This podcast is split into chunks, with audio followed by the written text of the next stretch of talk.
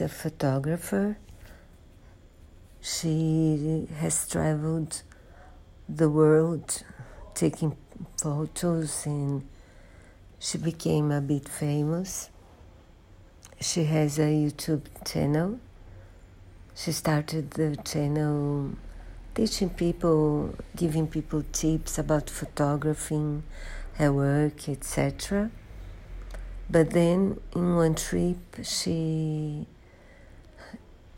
her way crosses with the doctors, and the doctor tell her to have a look at something strange in her in her skin, and it's a melanoma, which is a cancer, a skin cancer, and it's, it's a, it has already spread all over. And then, when the book begins, she has no hope. Her prognosis is closed already. She has a gallery with a friend who is a sculptor.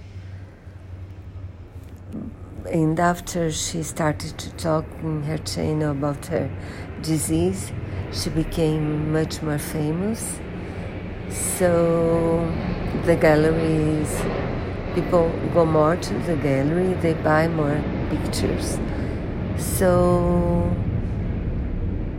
she has to hire somebody, and they choose a guy who was very interested interested in her work.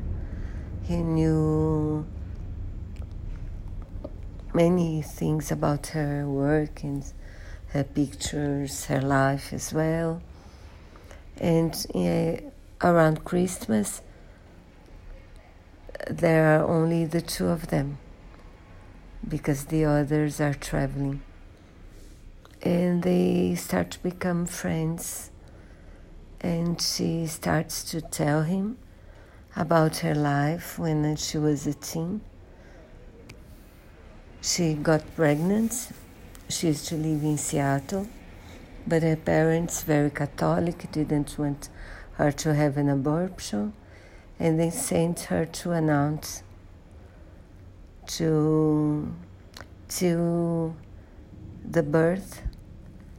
And she was supposed to give the baby for to be adopted.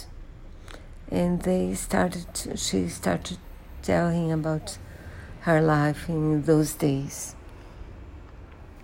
I enjoyed reading it i did like the characters and the the two stories because there is the story in the past and the story in the present. I did like this book.